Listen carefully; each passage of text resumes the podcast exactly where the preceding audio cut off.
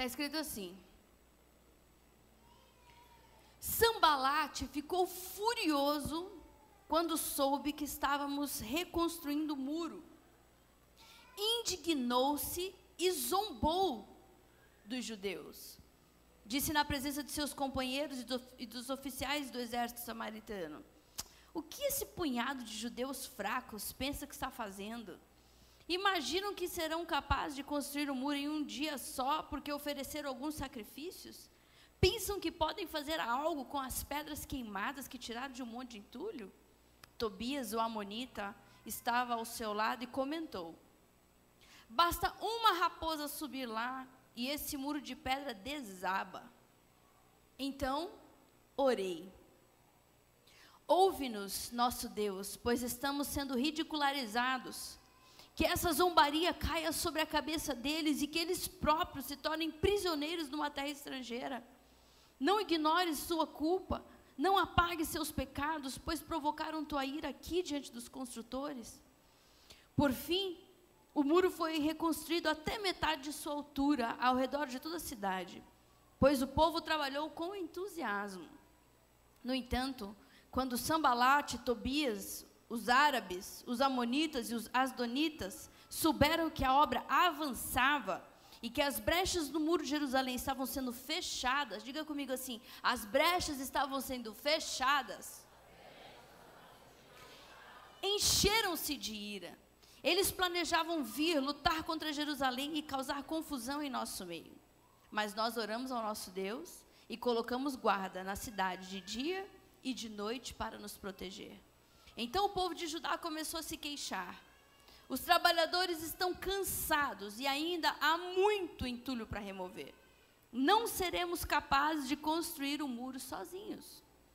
Enquanto isso, nossos inimigos diziam: Antes que eles se deem conta do que está acontecendo, cairemos sobre eles e os mataremos, acabando com o seu trabalho. Os judeus que moravam perto dos inimigos disseram diversas vezes: eles virão de todas as direções e nos atacarão. Por isso coloquei guardas armados atrás das partes mais baixas do muro e nos lugares mais expostos. Dividi-os por família para que montassem guardas guarda armados com espadas, lanças e arcos. Examinei a situação. Reuni os nobres, os oficiais e o restante do povo e lhes disse: Não tenham medo do inimigo.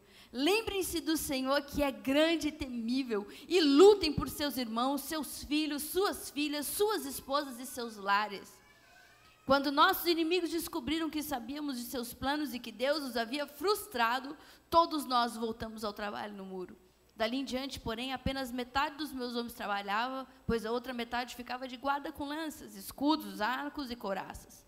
Os líderes ficavam na retaguarda de todo o povo de Judá, que construía o muro. Os trabalhadores prosseguiram com a obra, com uma das mãos levavam as cargas, enquanto com a outra seguravam uma arma. Todos os construtores tinham uma espada presa à cintura. O tocador de trombeta ficava comigo para dar o sinal de alerta. Então eu expliquei aos nobres, aos oficiais, ao restante do povo. A obra é extensa estamos muito separados uns dos outros ao longo do muro. Quando ouvirem o toque da, o toque da trombeta, corram para onde ele soar nosso Deus lutará por nós. Trabalhávamos o dia inteiro, do nascer ao pôr do sol, e metade dos homens estava sempre de guarda. Nessa ocasião, eu disse aos que moravam fora dos muros que passassem a noite em Jerusalém. Eu olhei lá dando aula. Nessa ocasião eu disse aos, aos, que moravam fora dos muros que passassem a noite em Jerusalém. Assim eles e seus servos poderiam ajudar na guarda à noite e trabalhar durante o dia. Nenhum de nós, nem eu, nem meus parentes, nem meus servos, nem os guardas que estavam comigo, trocava de roupa. Carregávamos sempre nossas armas, até mesmo quando íamos beber água. Senhor Jesus, poderosíssimo, tu és Deus de toda a terra. A tua palavra é viva, é eficaz. Ela é poderosa para destruir as fortalezas de Satanás na nossa mente, ao redor do nosso coração. Portanto, meu Deus, colocamos tudo o que somos, o que temos e o que ainda seremos diante de Ti hoje. Examina o nosso coração, vê o que há em nós. Que toda a mente hoje endurecida, todo o coração endurecido seja tocado pelo poder do Teu Espírito Santo. E que o jugo de Satanás seja quebrado pela unção do Santo de Israel. Vem hoje, Senhor, e fala conosco de uma forma poderosa, que não saiamos daqui da mesma forma que entramos. Em teu nome santo eu oro. Amém. E graças a Deus. Dê um aplauso, Jesus, acima da sua cabeça. Anima teu coração mais forte esse aplauso. Diga aleluia. Pode sentar no teu lugar, se você quiser ficar com a tua Bíblia aberta. Nós vamos examinar hoje esse capítulo, capítulo 4 do livro de Neemias. E esse capítulo traz, assim, uma riqueza tão poderosa para a nossa vida nesse tempo. Você sabe, essa história é a história de quando o povo tinha sido levado cativo para a Babilônia e eles estavam lá presos, morando numa terra estranha, comendo uma comida estranha, um dia, um, o, o, a linguagem estranha. Eles eram escravos. Viveram todo tipo de zombaria, de perdas nesse lugar durante 70 anos. Mas no momento, Neemias, ele estava ele era copeiro do rei, porque eles levavam as pessoas é, da cidade, eles iam, entravam dentro, é assim que acontece, né? Nesses, nessas histórias da Bíblia você percebe isso, igual quando você lê Daniel. Eles pegam as virgens, os homens fortes, os ricos, os príncipes, os inteligentes, e eles levam para o país. Ficam, fica no país esvaziado os muito velhos, os doentes, os deficientes, os muito pobres, eles ficam lá. Então fica gente no, no, no país. Neemias estava com o rei Assuero e ele está triste. Ele nem poderia entrar na presença do rei triste. Mas ele entra, ele era copeiro. E o rei fala: Por que, que você está triste? Ele fala: Como que eu não ficaria triste? Eu chegaram aqui os amigos que vieram lá de Jerusalém, disseram que os muros foram queimados. E o rei falou: O que, que você quer? falou: Eu quero reconstruir o muro. Então, enfim, é longa a história, mas Neemias foi liberado desse lugar, desse cargo, para ir para Jerusalém para construir, reconstruir os muros em volta da cidade. Era um trabalho árduo, não tinha muita gente. Ele saiu na calada da noite, sem avisar ninguém. Neemias era um estrategista. Quando você lê o livro de Neemias, você aprende tantas coisas. Ele fala: Eu não fiz alarde nenhum, e eu saí com alguns valentes. Ele chamou algumas pessoas, tinha as cartas que o rei deu na mão, as madeiras, ele pediu madeira para o rei e ele foi. E quando ele chegou em Jerusalém, ele chorou, ele já tinha chorado, orado, jejuado. Tudo o que acontecia, a primeira coisa que Neemias fazia era ir diante de Deus. E aí, então ele chega na cidade, ele chama as pessoas, ele convoca o povo, ele anima o povo, ele é um líder que tem uma comunicação clara, objetiva, ele sabe falar o que é para fazer, o que ele precisa que seja feito, como vão fazer. Ele comunica com clareza, o povo se anima imensamente e começa a construção do muro. E aqui no capítulo 4 é exatamente isso que aconteceu. Eles construíram até a metade do muro. Isso é algo incrível inimaginável. Porque eu acho que a gente nunca viu um muro ao redor de uma cidade, então a gente não sabe exatamente como, como que é isso. Mas, por exemplo, para você ter uma ideia, os muros de Jericó que foram destruídos, que o povo fez aquele ato profético sete vezes ao, em volta do muro de Jericó, esses muros eles eram tão largos que as pessoas tinham casas em cima do muro. As carroças elas andavam em cima do muro, na, na largura do muro. Não é um murinho, era um muro que protegia a cidade. Era um trabalho muito difícil de ser feito. E o povo, aqui, ele, ele fala aqui no verso 4, no verso 5, pois o povo estava muito entusiasmado. Uma pessoa entusiasmada acima de uma circunstância, qualquer que seja a dificuldade dessa circunstância, e esse povo estava abatido em todos os sentidos. Não havia fartura de nada não tinha fartura de comida, não tinha fartura de alegria, não tinha fartura de água, não tinha fartura de pelo contrário, tinha escassez absurda. Eles eram prisioneiros, eles não tinham acesso a riqueza nenhuma, eles estavam completamente devastados, devastados. Então eles tiram de dentro deles um entusiasmo. Neemias chega e gera no povo um entusiasmo pela fé que ele tinha em Deus. Então ele não olhou a grandeza do trabalho que precisava ser feito ou a dificuldade daquela circunstância. Pelo contrário, ele se muniu de força, de fé e de estratégia e começou a construir o um muro. Eles chegaram até a metade do muro. Foi quando Sambalat e Tobias vieram. Durante toda a história do livro de Neemias, da reconstrução dos muros, e eles reconstruíram os muros em 52 dias. Haviam três caras, três homens: Gesem, Sambalat e Tobias enviados do inferno. Eles sempre vêm, eles sempre estão presentes. Eles eram zombadores, intimidadores. E quando eles chegaram na metade do muro, eles se assustaram, porque eles não queriam que Jerusalém fosse tomada outra vez pelos judeus. Então eles começaram a dizer: por favor, a zombaria e a intimidação. Agora, por que vocês pegaram umas pedras queimadas ali daqueles entulhos? Vocês estão pensando? Porque vocês fizeram alguns sacrifícios aí para Deus. Agora estão achando que vão construir o um muro? Por favor, para com isso. Vocês são ridículos. Uma raposinha vai entrar ali e vai destruir tudo que vocês estão fazendo.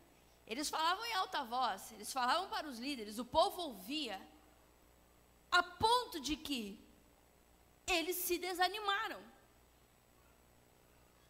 Chegaram para Neemias e disseram aqui, se você vê aqui no verso,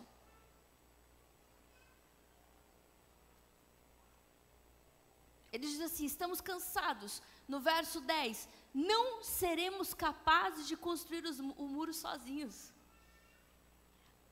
É impressionante, porque alguns versos atrás, a Bíblia diz que eles chegaram até a metade do muro porque eles estavam entusiasmados. Gesem Sambalate, Tobias, nesse, ne, aqui nesse momento específico é, é Sambalate e Tobias, chegam e com um discurso, um discurso, eles conseguem desestruturar o povo, que se voltam para Neemias e dizem: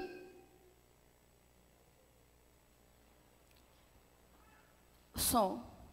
Tem alguém dormindo? Esse aqui acontece quando tem alguém dormindo. Dá uma verificada. É você ou é quem está do seu lado? Ela acorda, irmão. É perigoso dormir na igreja, né? Vocês sabem a piadinha que meu pai contava, né?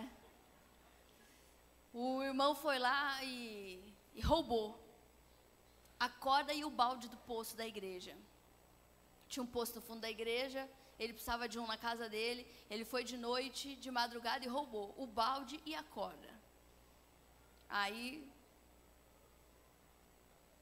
ele dormiu no culto, esse irmão, porque estava cansado, porque ele fez arte durante a madrugada. O roubo foi de madrugada, né? E aí ele estava cansado ele dormiu.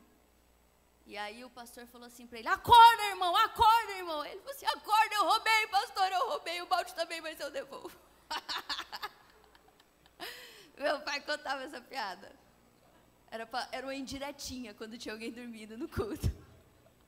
Senta direito na tua cadeira, crente, endireita a coluna, dá uma respirada funda aí não dorme não. Senão a gente aumenta de novo. Beleza, Robson? Pior que você não está nem vendo, né? Que você só está olhando aí. Foi ele que dormiu.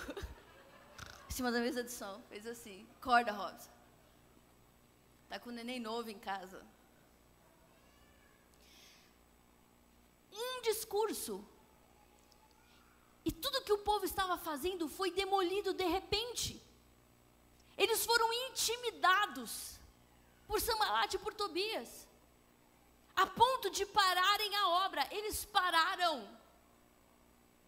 E aí um outro veio e disse: Olha, Eu moro perto de onde eles moram e eu sei, eles vão vir e eles vão durante a noite. Vão nos matar. Eles querem destruir a gente. O coração do povo foi tomado por um medo, por um pavor, por aquele discurso. Mas é exatamente assim que Satanás trabalha. O diabo, ele não age de forma aleatória. E Satanás nem criativo é, porque ele conhece a, o homem, o, o modus operandi do homem. Então, quando a gente está fazendo algo, quando você está construindo algo, a tua vida cristã, o teu casamento, a, a, criação dos teus filhos, a tua vida profissional, tudo que você estiver construindo na tua vida, e se você estiver com entusiasmo, porque o problema não é construir algo, mas o que atrai a atenção do diabo é o entusiasmo que alguém possa ter acima de uma circunstância negativa. Mesmo com mares turbulentos, você continua na construção daquilo que você acredita ser a missão que Deus te deu. Então você está fazendo algo, trabalhando, operando. A metade do caminho é um lugar complicado. Porque quando a gente chega na metade do caminho, a metade do caminho é longe do começo e é longe do final. Então você fica numa circunstância assim que você nem sabe se você, cansado, volta de onde você saiu, mas também não tem pique para continuar. Muitos de nós é um momento de bifurcação na vida do crente. A metade do caminho é complicado, porque da metade do caminho você nem vê o lugar de onde você saiu, a gente não consegue analisar, era ruim, eu estava longe de Jesus, eu não tinha nada na minha mão, você não tem uma visão clara do lugar de onde você saiu, mas você também não tem visão clara do lugar para onde você está indo. Você fica num limbo. E esse povo chegou exatamente nesse momento da vida deles. No meio do caminho. No meio do casamento. No meio da história. No meio do trabalho. No meio do desenvolvimento daquele filho. No meio da minha vida ministerial. Eu estou no meio. É um impasse. Eu não sei se volto, eu não sei se continuo. E ainda por cima, para dificultar tudo, tem Sambalate, tem Gesem e tem Tobias. Mas eles se levantam exatamente nesse momento da nossa vida, quando nós não temos clareza suficiente. Você nem consegue ver o muro totalmente pronto e nem se lembra da vergonha que era o o muro completamente destruído. Então o povo analisou viu e disse: A gente não vai conseguir, Neemias. Nós não vamos conseguir. Eles estão certo. Sambalate está certo. Tobias está certo. A gente não vai dar conta. Mas Neemias tem uma postura tão tão de Deus, um homem tão instruído pelo Espírito Santo. Neemias faz três coisas. Número um, ele ora. A primeira coisa, diante da falácia, das mentiras, de todo aquele turbilhão de intimidação, porque Satanás ele é mentiroso e intimidação. Essas são as duas maiores armas que o diabo usa para desanimar, para roubar o entusiasmo de alguém. Ele te mente e depois ele te intimida. Você não vai conseguir. Uma raposinha vai vir e vai destruir isso aí, você vai ver. Deixa de ser ridículo. Como que você acredita numa coisa dessa? Neemias não faz absolutamente nada. A Bíblia diz assim: então eu orei. Ele ouve e ele ora. E ele diz: Senhor, eles estão nos ridicularizando. Eu te peço que essa vergonha caia sobre eles e que eles sejam levados cativos para um país de língua estranha. Vem e nos salva. Ele faz uma oração curta, clara e coerente. Encerra aquela oração, se levanta e a próxima coisa que ele faz, diga comigo assim: ele examinou a situação. Você está animado ou não está hoje animado? Não está entusiasmado? Ajuda se você sentar na cadeira com a tua coluna ereta assim, respirar fundo. Ele orou, a segunda coisa que ele fez, ele examinou a situação. Às vezes nós estamos diante de um ninho tão tão bagunçado, tão embaralhado, que você não sabe por onde você começa, qual fio você pega para que aquilo seja novamente ajustado. São os embaraços da vida. E na verdade, os nós que unem essas correntes geralmente são pequenininhos e é é um só, não é verdade? Você vai desfazendo, você vai desfazendo. Quando, se você faz assim, essas correntes estão todas soltas. É um, é um, é um nó que une todas. Você faz assim, elas se soltam. Quando a gente se depara com esses embaraços, nós não queremos mexer e nós procrastinamos. A gente sabe que tem um problema, mas nós continuamos. Um dos grandes problemas da vida de uma pessoa, de um crente, é não reconhecer que está cansado. A negação do cansaço acelera o processo. Você fica mais cansado, até chegar a um esgotamento total. E você estar cansado fisicamente é uma coisa, mas você estar emocionalmente cansado, espiritualmente cansado, esse é um perigo. Isso é um perigo. Mas a gente nega. Somos relapsos. Somos negligentes com aquilo que somos. Não vou nem falar do nosso corpo, tanto que somos relapsos com a nossa saúde. Mas o tanto que somos relapsos com aquilo que somos, que sentimos, as nossas emoções, os relacionamentos que nós deixamos eles mofarem. O mofo vai crescendo, crescendo, crescendo, até que ele se torna motífero, fatal.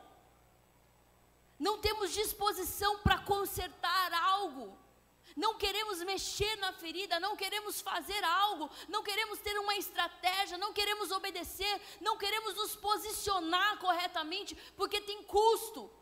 Examinar a situação demanda custo. Qual custo? Tempo. Porque todo esse tempo aqui, enquanto Neemias examinava a situação, o povo estava parado, o muro estava parado. Mas é melhor parar do que continuar na, na, na, na direção errada. Sim ou não? Por exemplo, se você está dentro de um trem e o trem está indo para o sul, você quer ir oh, para o sul. Para o sul? Para o sul. Pega uma bússola lá para mim. Eu não vou falar, vou fazer o sinal. Eu, sou, eu não sei nem direita e esquerda. Eu tenho que fazer assim para saber qual é a direita, qual é a esquerda. Se você falar assim, vira à esquerda, eu vou. Não sei. Dizem que é. O sul tá para lá? Dizem que bebê que não, que não gatinha, né? Que só anda. Eu andei direto, não gatinhei. Eles não sabem direita e esquerda. Você está num trem e o trem está indo para o sul, mas você quer ir para o norte. Se você se levantar dentro do trem e começar a andar para o lado do norte, você chegará ao norte, sim ou não? Chegará? Ou não, o trem está indo numa posição contrária. Então, às vezes, a gente se engana. A gente toma medidas só para enganar a nossa mente. Não, tá bom. Igual eu hoje, né, Rodrigo Afonso? Vou tomar Coca Zero porque é melhor do que Coca. Ficou me intimidando lá hoje na festinha. Até peguei uma água. Mas é verdade. Coca Zero é pior do que Coca normal. Ele disse que é. é melhor tomar água. Eu pego, entro num trem, eu quero ir para o sul, aí dentro do trem eu falo, não, mas eu vou para o norte. E começo a andar dentro do trem para o lado do norte. Não vai adiantar, porque você está indo para o sul, porque o trem está indo para o sul. Então não adianta se enganar. Nós precisamos parar e analisar a situação, o que eu estou fazendo errado e o que eu posso fazer para que isso seja ajustado. Não só na minha vida, mas na vida de todo mundo que está ao meu lado. Então, Neemias, ele tomou a decisão. Dentro desse, desse número dois aqui, que é examinou a situação, ele fez três coisas. Com o povo. O povo cansado, disse para ele: a gente não vai conseguir. Ele falou: não, pera, o povo está cansado mesmo. Deixa eu mudar a estratégia. Ele reorganizou as tarefas, mudou o ritmo e convocou ajuda. Rapidão. Ele falou: então tá bom. Vamos fazer assim: metade fica comigo construindo o muro, metade fica fazendo guarda, empunhando espada. E a gente vai trocando. Os líderes façam, os líderes ficavam em volta de todo o povo para perceber se vinha inimigo ou não. E ele diz assim: e eu e os meus homens, que eram uma classe diferente, nem trocávamos de roupa. Sempre tem quem trabalha mais, viu? Quantos homens do avivamento tem aqui nessa igreja hoje? O trabalho do homem ele é mais árduo, sabia? Porque uma das funções de um homem dentro da família, além de ser o provedor, é mostrar o caminho. É o homem que diz para onde a família está indo. É a voz do pai que é seguida. Um homem confuso e cansado, toda a família perece. Um homem que não tem uma comunicação clara e objetiva dentro de casa, se ele tem um discurso de autopiedade, de vitimismo, de orgulho, de arrogância, presunçoso, de religiosismo, ele ele está fazendo algo perverso contra a própria casa sem nem perceber. Mas o resultado vem. A ignorância não nos poupa do resultado. Então sempre tem quem trabalha mais. Sempre tem. A gente sabe, a Bíblia fala isso, uma das parábolas. Quem começou a trabalhar às seis da manhã, quem começou a trabalhar meio-dia, quem começou a trabalhar um pouquinho antes de dar a hora do, de receber o pagamento. Eu acredito que tem coisas na minha vida que eu usufruo delas, que eu tenho, que não fui eu que, que semeei. Não fui eu que pus a semente na terra, foi meu pai, foi minha mãe. Tenho certeza absoluta, eu só desfruto. Como tem algumas coisas que as minhas crianças vão desfrutar por minha causa, por causa do Jaime. Tem coisas que o Jaime desfruta que não é por causa dele, foi por causa do Jaime e da Mary. Sempre tem quem abre o caminho, sempre tem os desbravadores.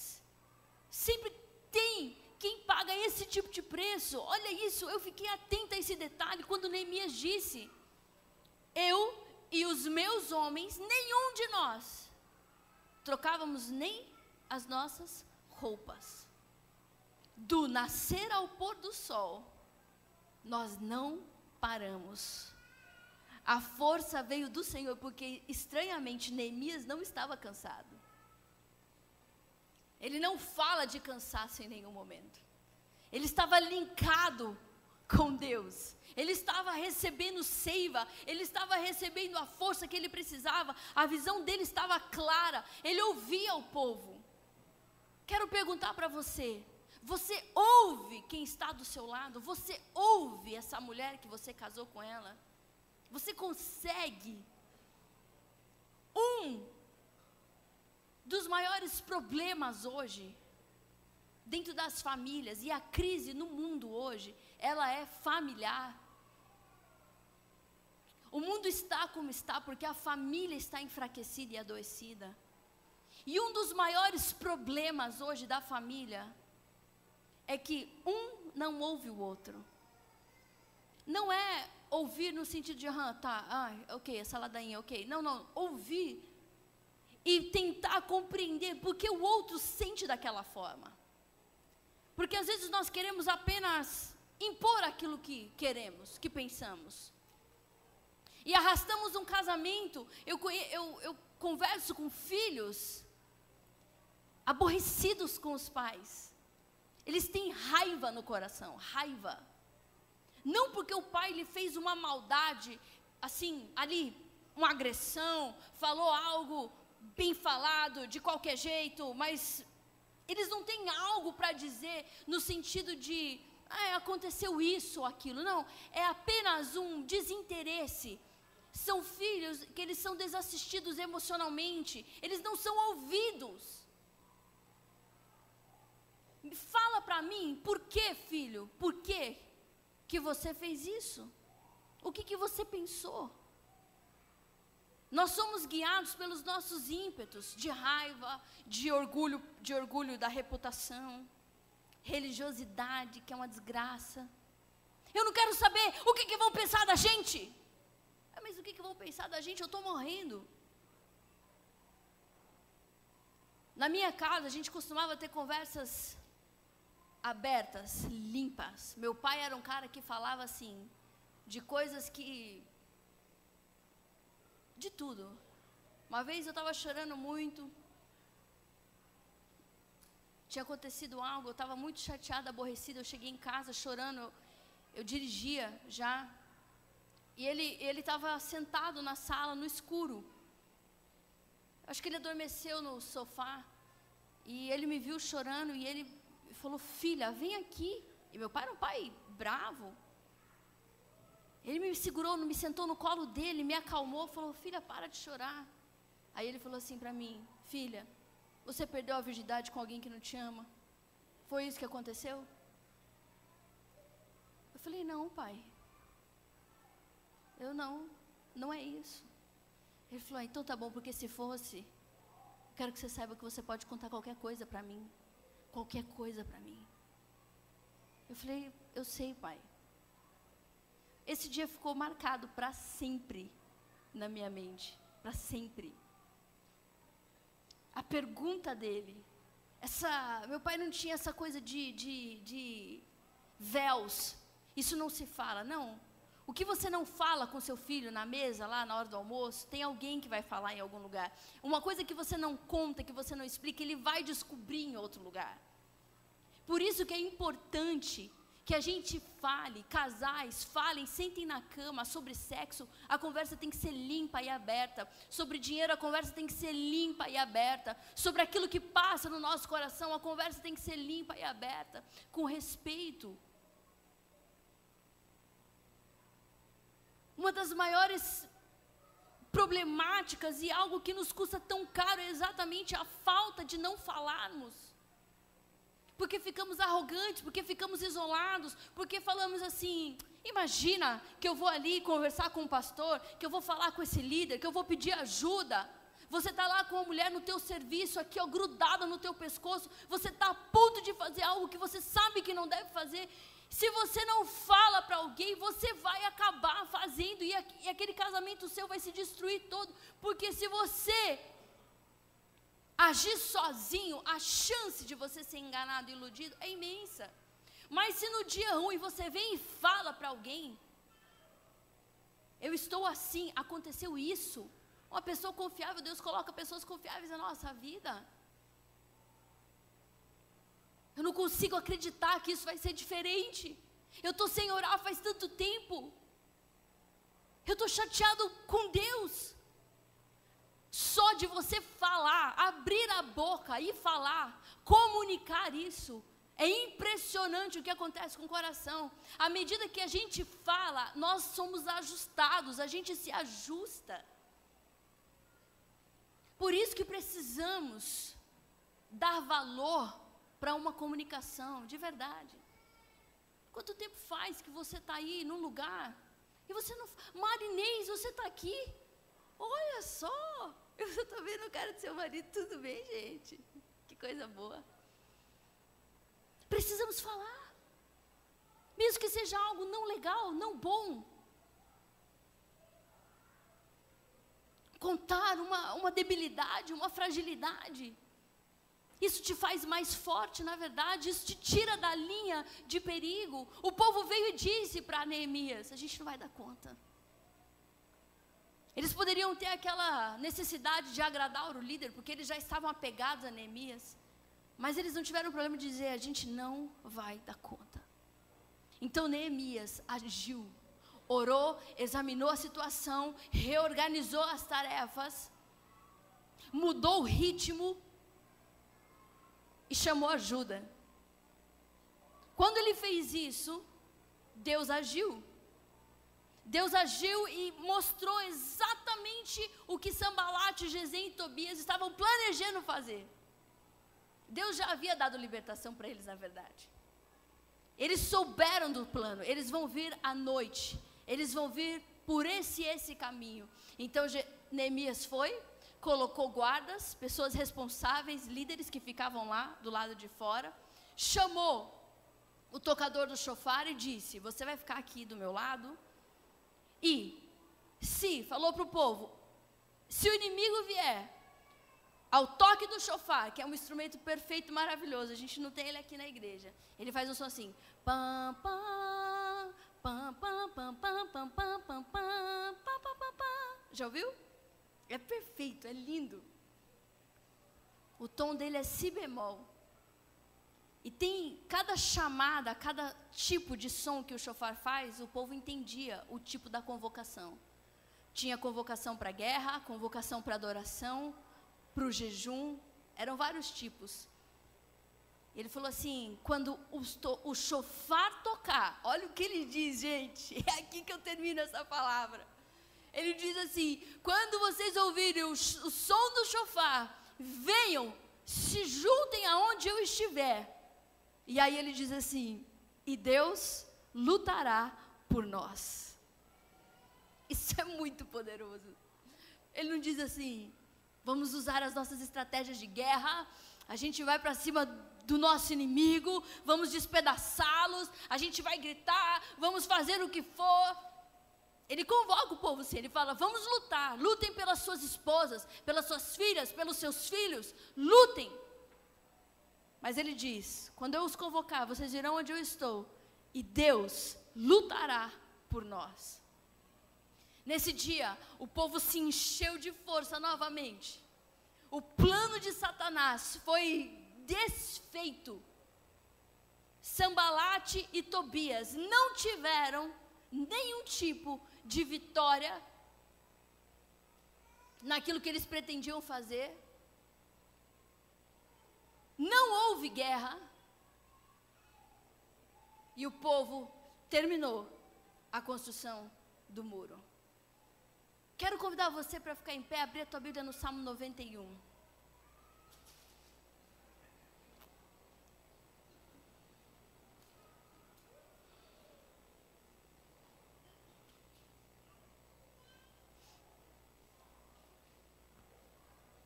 Você põe para mim, Jeff, aqui Salmo 91.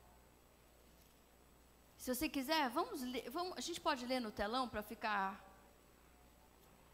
todos na mesma tradução? Eu vou te ensinar algo poderoso hoje.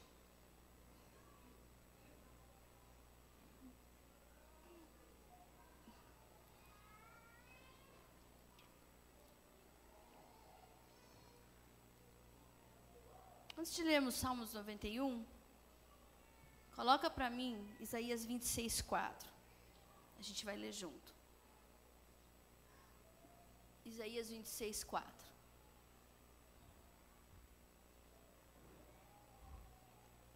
Vamos ler juntos no 3? 1, 2, 3.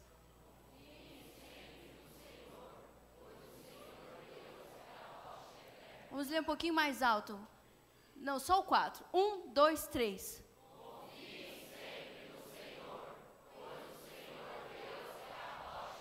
Isaías 45, 7.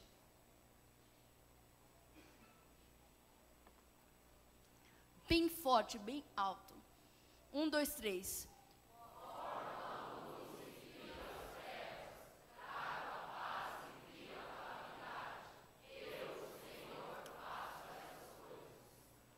Primeiro verso que nós lemos, 26, 4. Confie no Senhor, sempre. Ele diz, sempre ele é rocha eterna. Aqui Formo a luz e crio as trevas, trago a paz e crio a calamidade. Eu, Senhor, faço essas coisas. Eu quero te ajudar a entender algo hoje. Satanás, o nosso inimigo, o nosso adversário, ele é uma criatura. Nós tememos ao diabo porque nós imaginamos duas forças oponentes, Deus e o diabo, num enfrentamento. Isso não existe. Deus é criador onipotente de todas as coisas. Ele forma a luz, ele cria as trevas. Ele traz a paz e ele cria a calamidade. Ele faz todas essas coisas. Tudo o que acontece. Ele tem o controle absoluto do ontem, do hoje e, e do amanhã. Está escrito: Eu sou Jesus Cristo, eu sou o mesmo ontem, hoje e serei para sempre, não há sombra de variação em Deus. Não há uma mudança de comportamento em Deus. Ele é o mesmo para sempre, eternamente. Então ele diz: confie em mim. Aquela palavra que nós ouvimos na macrocélula, lá em Lucas 15, 5. O Deus de toda constância e consolação. Deus é um Deus constante por isso que eu preciso conhecer a Bíblia e olhar a história e ver como Deus age, para não ser enganado por Satanás com tanta facilidade, para não ter minha, as minhas emoções abaladas pelas mentiras de Satanás. Eu só consigo vencer uma mentira como? Com a verdade. Eu só consigo vencer um pensamento, uma fortaleza da minha mente com a verdade, que é a palavra de Deus, não tem outro jeito.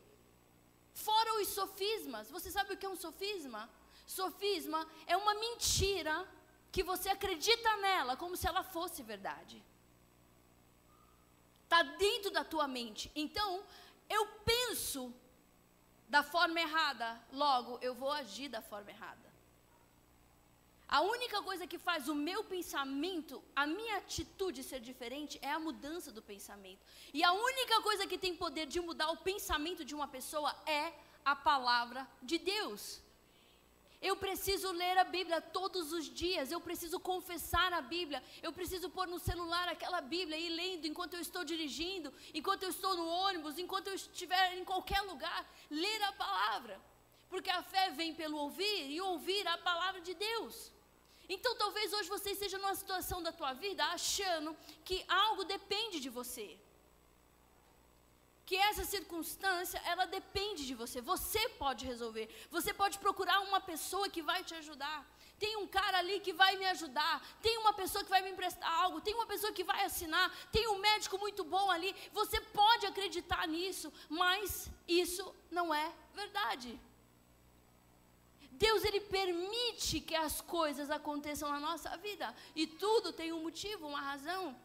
Porque a principal intenção de Deus é nos preparar para nos encontrarmos com ele. Eu preciso ser polido, ajustado, amadurecido. Eu preciso sair das minhas infantilidades, das minhas arrogâncias, dos meus enganos, dos sofismas da minha da minha mente e eu só saio disso quando Deus opera dessa forma. Ele é ele que cria as oportunidades, é ele que cria os meios, as circunstâncias. Cabe a mim verificar e examinar a situação e agir da maneira certa. Foi o que Neemias fez. O nosso Deus lutará por nós. Nem guerra aconteceu. Nem guerra aconteceu. O muro foi estabelecido em 52 dias. Eu quero dizer hoje para você: não há nada na minha vida ou na sua vida que Deus não possa resolver. Não tem nenhuma circunstância na minha vida que Deus bateu a mão na testa e falou assim: escapou isso aqui. Não vi. Como que eu não percebi que isso ia acontecer? Isso não existe. Ele é o Todo-Poderoso. E Ele é um Deus de bondade, de amor e de misericórdia. Ele é um justo juiz. Ele olha para nós e Ele quer nos levar a essa estatura de, de, de perfeitos homens, de perfeitas mulheres. Ele quer fazer algo novo em nós. O processo é necessário. Ninguém consegue evitar o processo. Alguns de nós, infantilmente, tentam fugir do processo. Se desviar da dor, a dor é grande amiga. Meu pai costumava dizer que a dor traz um efeito muito melhor, muito positivo sobre uma pessoa do que a alegria. Eu considero, pode vir, pessoal. Eu considero que, por exemplo, a prosperidade é muito mais perigosa do que o momento de angústia e de aflição, a dificuldade financeira. Eu costumo ver, né, nesse tempo de igreja que temos, eu costumo ver com muito mais facilidade e muito mais vezes pessoas que obtêm aquilo que elas desejavam e elas se afastam de Jesus para sempre, porque criamos uma ilusão na nossa cabeça. Se a gente tem o que a gente quer, então a gente acha que é agora eu que consegui, eu dou conta do resto. E Deus começa a se tornar algo distante. Essas circunstâncias são necessárias na nossa vida para entendermos e reconhecermos que tudo vem de Deus. A mão forte é do Senhor. Ninguém pode dizer não se ele disse sim, e ninguém pode dizer sim se ele disse não. O que é que você precisa hoje? Tem um sambalate na tua vida? Tem um Tobias na tua vida? Te ridicularizando, te trazendo medo, te intimidando. Você cansado, perdendo o sono, o relacionamento se quebrando, os vínculos se quebrando, a fé sendo enfraquecida, porque toda vez que o diabo se levanta com intimidação e mentira, não tem nada além do que desânimo e incredulidade. É isso que ele tenta trazer: desânimo e incredulidade. Eu estou meio cansado hoje, eu acho que vou ficar em casa. Quer saber? Eu, tô, eu mereço. Eu, eu, eu, eu, tantos anos servindo a Deus, não é possível que eu não possa hoje, sabe? Vou ficar aqui em casa. Olha o sofisma, olha o engano. Tem nada a ver uma coisa com a outra. Nem se eu servisse a Deus todos os dias da minha vida, eu não, eu não pago nada. É tudo insuficiente.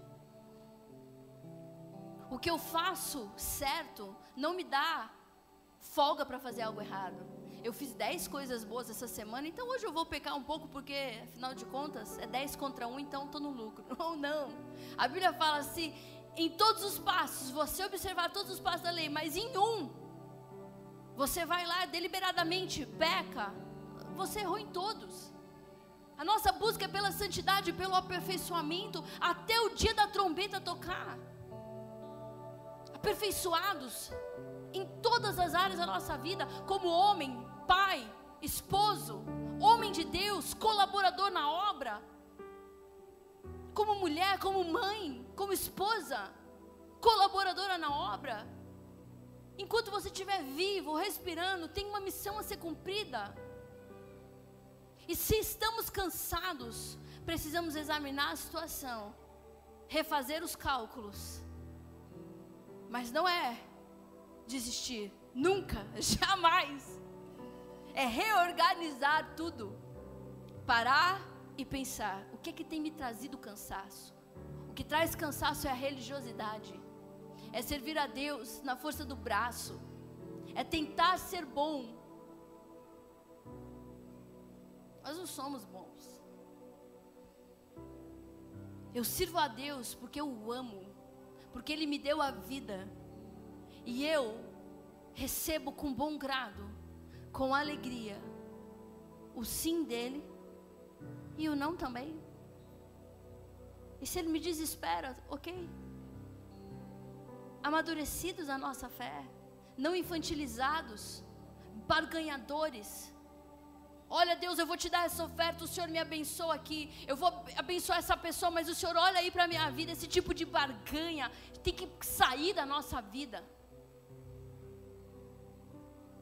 analisar a situação e fazer as coisas certas. O que, que eu estou fazendo errado, Peter?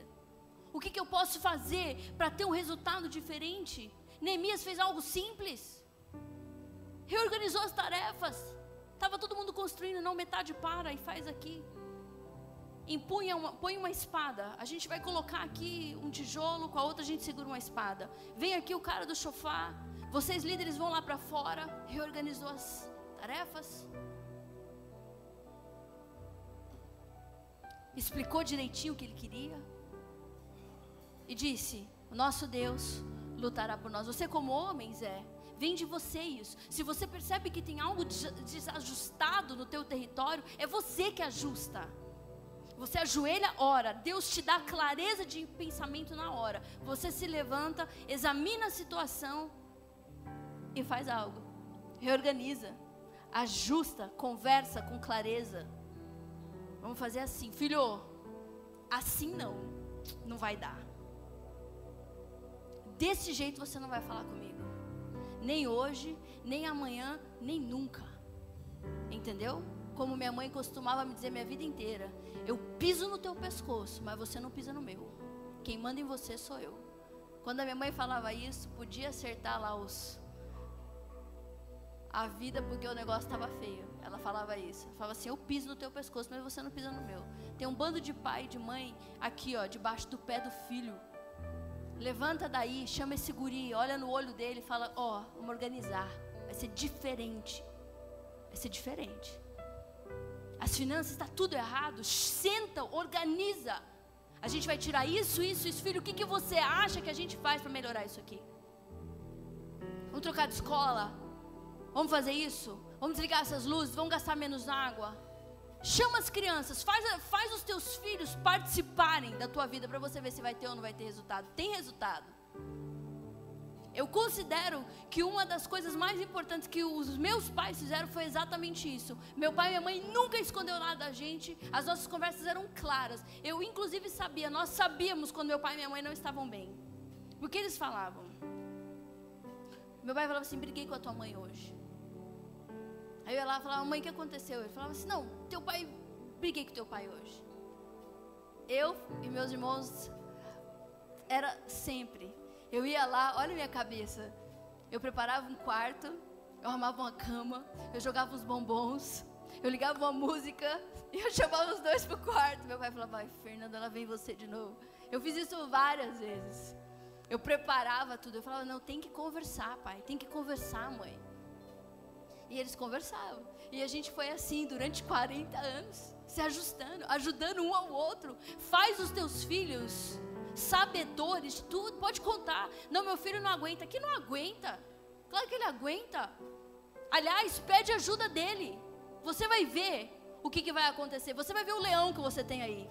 Você vai ver a aljava que você tem, a, a flecha que você tem dentro da tua aljava. Eu fui formada assim. Meu pai falava assim: ore em línguas porque a coisa está feia. A gente só, meu Deus do céu, o que será que está acontecendo? A gente era pequenininho engloba essas crianças, engloba esses adolescentes na tua missão, chama eles, conserta, o casamento tá ruim, o marido tá grosso, fala para ele, ó, oh, deixa eu te dizer uma coisa, meu pai foi um homem grosso a vida inteira, eu não vou aceitar isso. Então, por favor, muda a tua maneira de falar comigo. Antes de fazer isso, você ora.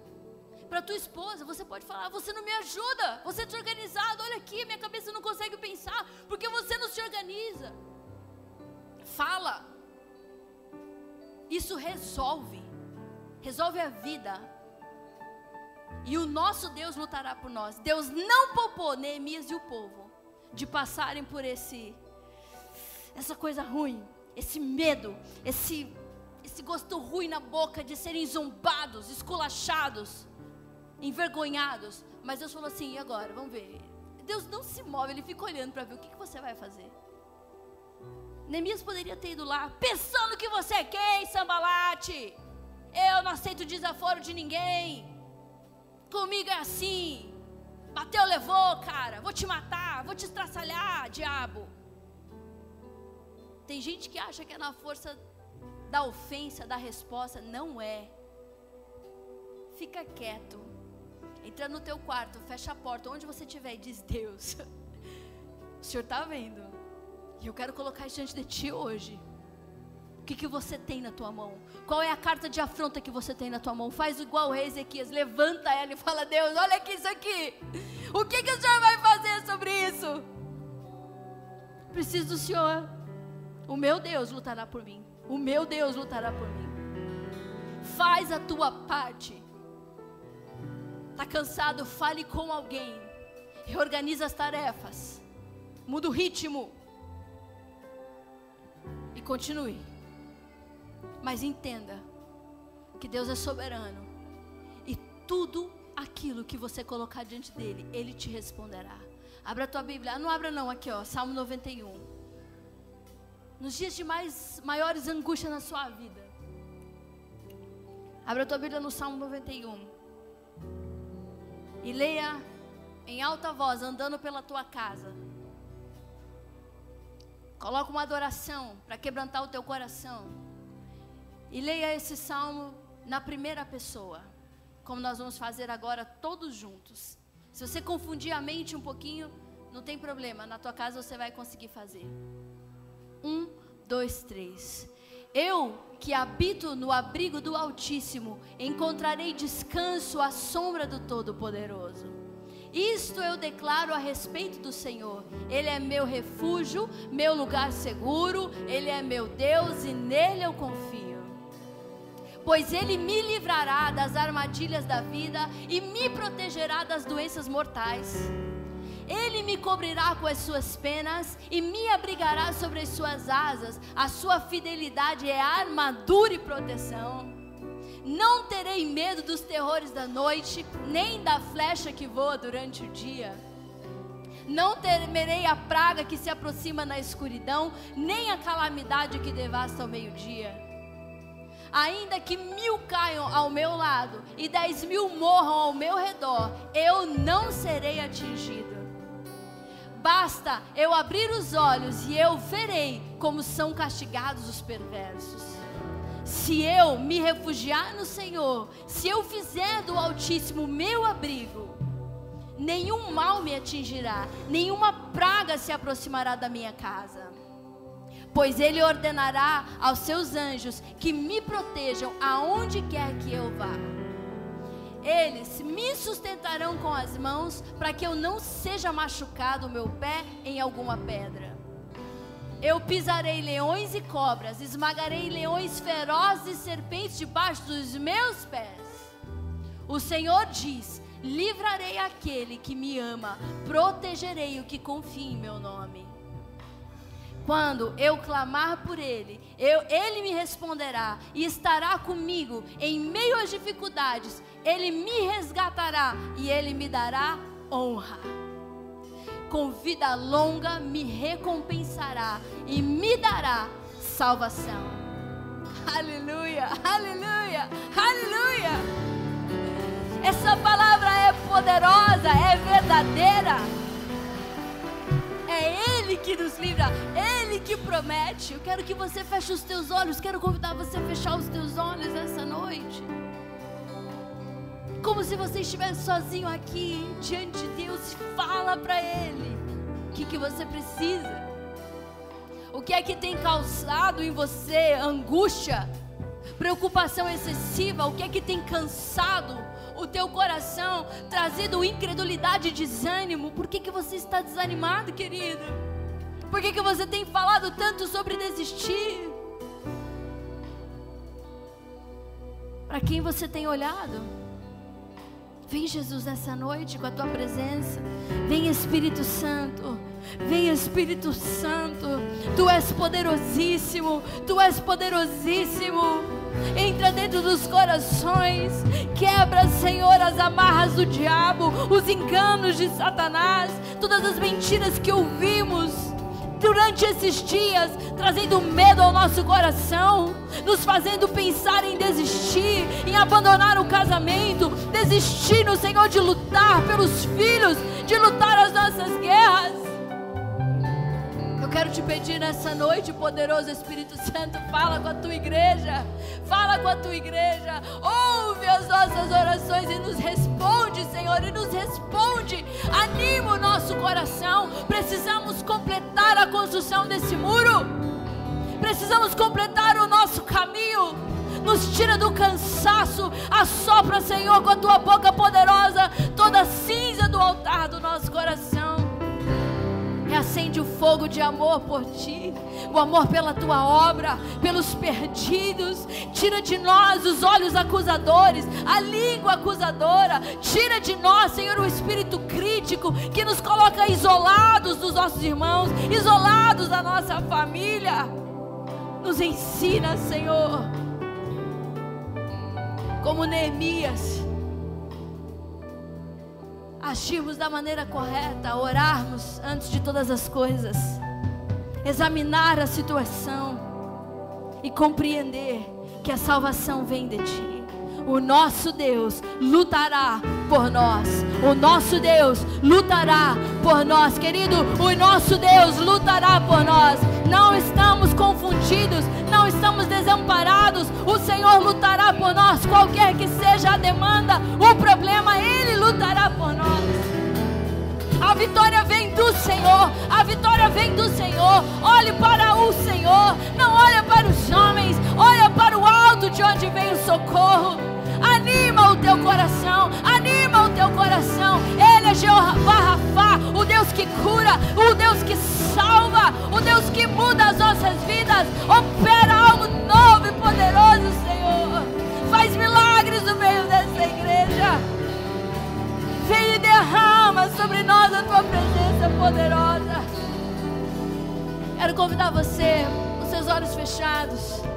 Levanta assim a tua mão. Põe o teu rosto para cima, como se o teto estivesse aqui. E com clareza, nas suas palavras, diga para Jesus o que é que você precisa hoje. Que não sejam muitas as tuas palavras, mas seja claro. Diga, Senhor. Sabe o que eu preciso hoje, agora? Eu preciso disso. Eu preciso de uma resposta tua. Eu preciso que o Senhor fale comigo de uma forma que eu não tenha dúvida do que eu tenho que fazer. Eu preciso que o Senhor me envie provisão. Eu estou cansado de buscar provisão. Eu quero que o Senhor seja o provedor da minha vida. Jeová Jireu, Deus, a minha provisão. Eu quero que o Senhor, meu Deus, me faça dormir. Me tire desse cansaço terrível, desse esgotamento espiritual. Diga para Ele, com as tuas palavras, você sabe do teu coração. Senhor, eu quero ser curado no meu corpo. Essa doença, eu quero que ela seja completamente tirada do meu corpo, do meu sangue, das minhas células, do alto da minha cabeça até a planta dos meus pés, porque a tua palavra promete cura completa, total. O Senhor me livraria das garras da morte. Quero que te pedir que todo pânico, toda ansiedade que tem me atrapalhado a viver, todo desequilíbrio emocional, o Senhor traga ajuste por causa da tua palavra. Diga para Ele, e você se surpreenderá com o amor e com a resposta daquele que tem os seus ouvidos inclinados para aqueles que clamam a Ele. Ouve, Jesus, ouve. Você que tem desejado tanto ter um filho, não pode engravidar, diga ao Senhor. Você que tem desejado tanto encontrar alguém para se casar, já não quer mais viver sozinho, diga isso ao Senhor. Você que precisa de um emprego para ganhar um salário específico, diga ao Senhor. Você que tem tido problema na criação de um filho, um filho rebelde, um filho distante, diga ao Senhor. Aleluia. Nós colocamos, Senhor, todas as nossas ansiedades diante de Ti, porque sabemos que Tu és poderosíssimo, é o Senhor que cria a paz e quem cria o caos, tudo pertence a Ti. Olha para nós e responde no Senhor, por causa do Teu amor e da Tua fidelidade, em nome de Jesus, amém. E graças a Deus, é um aplauso, Jesus, acima da sua cabeça.